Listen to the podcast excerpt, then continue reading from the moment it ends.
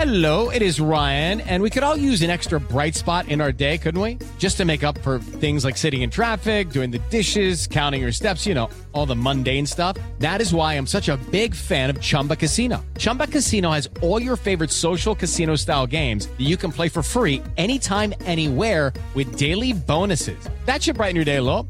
Actually, a lot. So sign up now at chumbacasino.com. That's chumbacasino.com. No purchase necessary. BGW. Void were prohibited by law. See terms and conditions. 18 plus. 7 en punto, panorama informativo 88.9, información que sirve.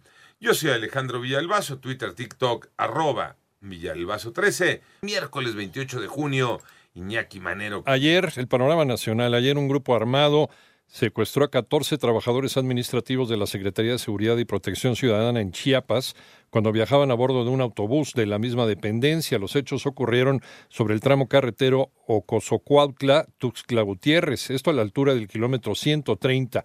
Hasta el momento se desconoce su paradero. Por otra parte, autoridades federales detuvieron en Sonora a Jesús Aurelio Ibarra Ramiro, alias el comandante Aurelio, presunto jefe de la plaza del cártel de Sinaloa y Los Chapitos en el noroeste mexicano y en Baja California. En tanto, ciudad de, la ciudad de San Luis Potosí enfrenta el desabasto de agua potable debido a una fractura en una presa que surte a la ciudad. Por esto, Enrique Galindo Ceballos, presidente municipal, decretó un plan para enfrentar la crisis hídrica. Y además, a partir de octubre, se tendrá disponible la vacuna contra COVID-19 en los centros de salud y clínicas del país para proteger a la población en la época de frío. Eso lo aseguró Hugo López Gatel, el subsecretario federal de salud.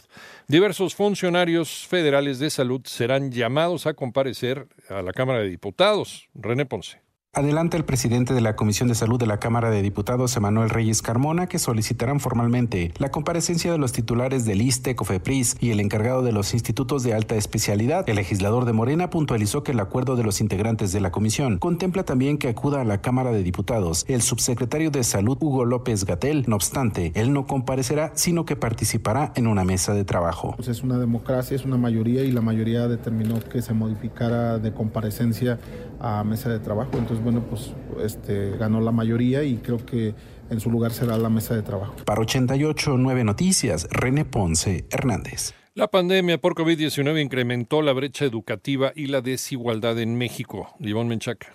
De visita en el Senado, el secretario general de la OCDE, Matías Corman, afirmó que el sistema de educación en México tuvo un impacto muy serio por la pandemia de COVID-19, lo que exacerbó inequidades existentes. El sistema de educación de México tuvo un impacto muy serio por la pandemia que se- y esto exacerbó inequidades ya existentes. Inclusive antes de la pandemia, la brecha entre los estudiantes de alto y bajo nivel en México era equivalente a cuatro años de escolaridad.